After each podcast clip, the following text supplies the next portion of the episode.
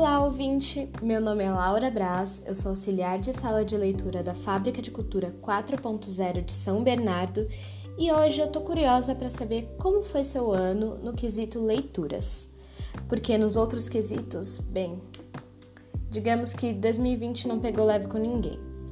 Mas em momentos difíceis, a arte e a literatura definitivamente servem como uma válvula de escape e uma oportunidade para a gente se projetar em outro lugar, em uma nova realidade e aprender com isso. Pensando nisso, eu convidei as minhas amigas e colegas aqui da biblioteca para falar um pouquinho sobre como foi a experiência delas e quais foram os destaques daqueles livros que as tocaram de uma forma diferente e surpreenderam. Vamos lá! Gabi, conta mais pra gente!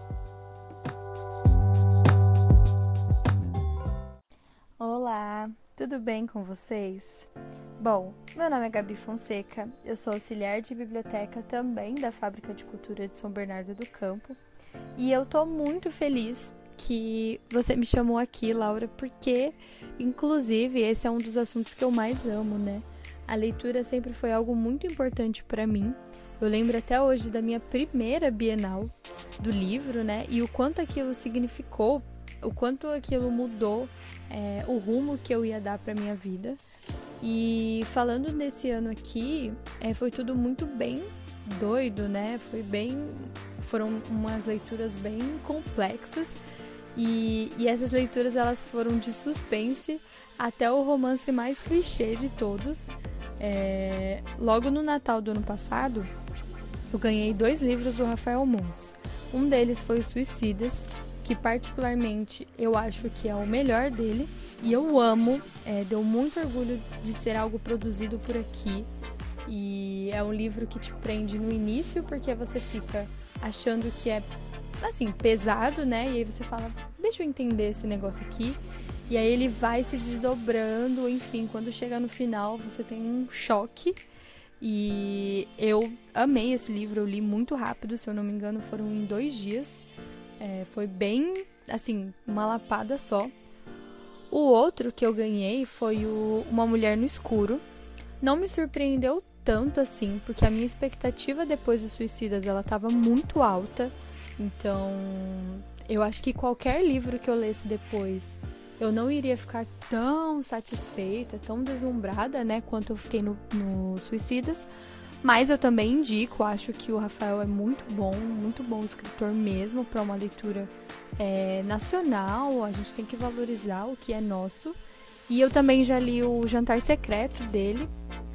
E também foi bem bom. São leituras bem diferentes, na verdade. Não é um suspense, podemos dizer, normal. Então isso acaba me me despertando uma curiosidade de entender como que ele vai fazer com que essa história no final faça sentido, né? Então, eu eu amo, tudo eu indico. Alguém pergunta para mim, eu já tô assim, ah, lê Rafael Montes.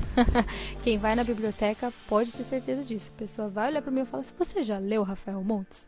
Enfim, um outro livro que eu li em um dia também e eu criei um amor, que inclusive foi Dona Laura que me emprestou, foi A Bailarina Fantasma, e olha, que leitura boa, linda, leve, uma leitura que eu não esperava me apaixonar, porque eu conhecia bem pouco, olha como, como pode, né? Eu conhecia muito pouco.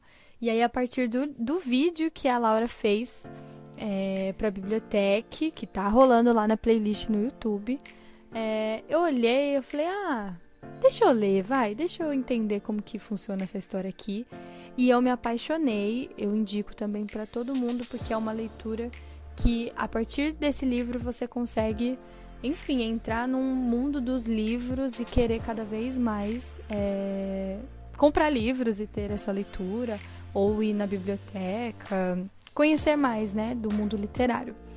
Bom, enfim, né, além desses livros físicos, é, a árvore de livros ela me trouxe outras leituras um pouco menores, até por conta do meu tempo também, né, de ter algumas leituras que fossem um pouco mais tranquilas, mais leves. E por exemplo, Anna Diggin Grables, é, eu comecei a leitura por conta da série mesmo, é, que tem no Netflix, né? E eu fiquei doida para terminar porque eu entendi que a série ela é muito ou ela tenta, né, ao máximo ser fiel ao livro. Tanto que o primeiro capítulo do livro, ele é assim, perfeitamente colocado na primeira cena da série. Então eu fiquei mais apaixonada ainda e eu tô bem doida para continuar. E quem quiser e se interessar, de novo, a gente fala aqui da Árvore de Livros, porque tem todos os livros lá dessa série que eu tô falando.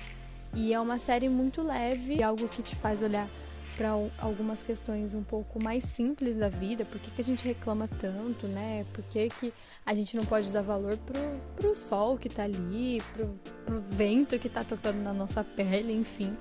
Então, eu acho que vale muito a pena.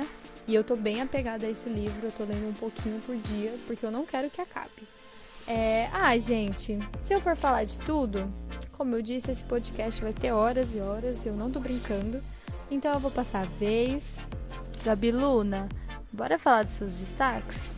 Oi, Gabi. Oi, Laura. Obrigada pelo convite. É, eu sou a Gabi Luna. E entre as leituras que foram mais importantes para mim esse ano, eu consigo lembrar de duas. A primeira foi O Mundo de Sofia, que é um livro que eu já tinha tentado ler diversas vezes, mas ainda não tinha conseguido terminar. Mas aí eu ficava nessa, lê um pouquinho, deixa um pouquinho, lê um pouquinho, deixa um pouquinho. E aí no começo desse ano eu esbarrei com uma edição maravilhosa e pude ler até o final. Ela fazia parte da biblioteca da minha amiga e eu morava com ela, então eu pude lê-la. Foi muito legal porque me reacendeu essa vontade, esse desejo de entender melhor o mundo com perguntas, né? Não só com respostas prontas, mas querendo mesmo ver o que tinha por aí. É... E foi bem especial, porque eu já tinha lido pedaços desse livro em diversos momentos da minha vida e esse ano eu consegui terminá-lo. É... Ou não terminá-lo, né? Porque talvez nunca tenha fim. Mas o livro teve fim.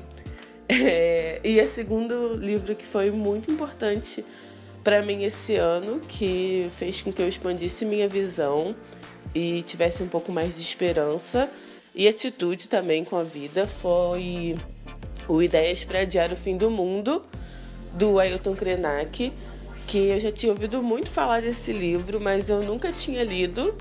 Mas agora, trabalhando na biblioteca, eu tive a oportunidade de encontrar ele no nosso acervo. E foi super especial, tá sendo até agora, na verdade, tá reverberando ainda em mim. É, são muitas ideias é, marcantes mesmo, né? Entre as que eu mais fiquei impactada é uma frase que, que ele escreveu no livro, mas que é um ditado da tribo Krenak e talvez até de outras etnias, que fala assim: quando você sentir que o céu está ficando muito baixo, é só empurrá-lo e respirar. Essa frase foi muito importante para mim e acredito que vai ser importante também no ano que vem e nos próximos tempos que a gente está vendo aí se desenrolar. Acho que foi isso, gente. Obrigada pelo convite. Agora, Lauritia vai chegar aí para falar também das leituras dela. Beijos, até a próxima. Bom, de volta para mim agora, eu tive um ano muito bom em relação às leituras. Porque assim, em 2019 eu entrei numa ressaca literária brava. Eu comecei vários livros e não terminei nenhum, até que eu desisti. Mas esse ano eu voltei à ativa com uma bela surpresa, que já é o meu primeiro destaque. Em janeiro eu ganhei um livro em inglês de um amigo e eu nunca tinha lido tanto assim em outra língua. Mas o tema me chamou a atenção.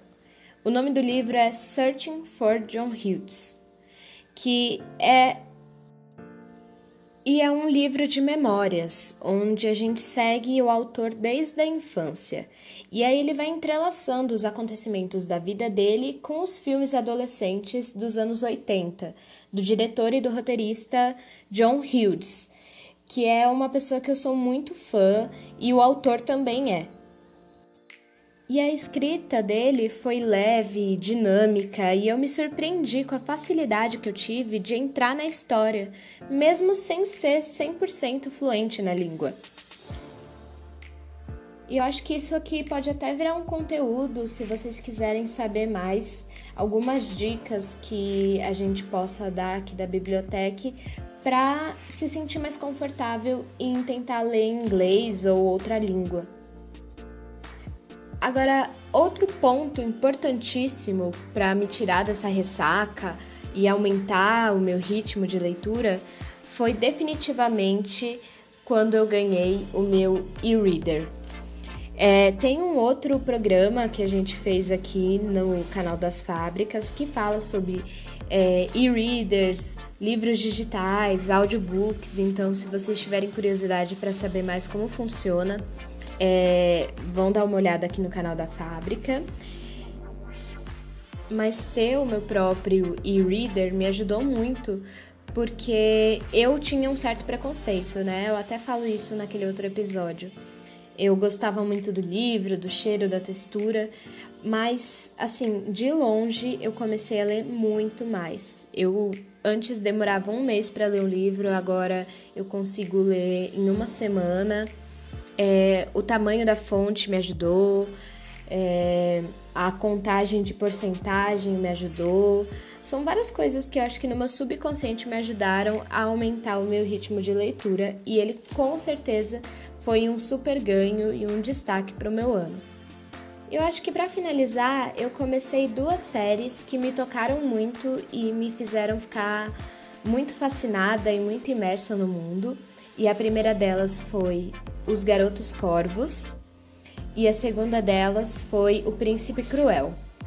Nossa, gente, eu mergulhei de cabeça mesmo. Eu acho que as duas são muito bem escritas, os personagens são muito bem construídos, são muito complexos, tem várias camadas.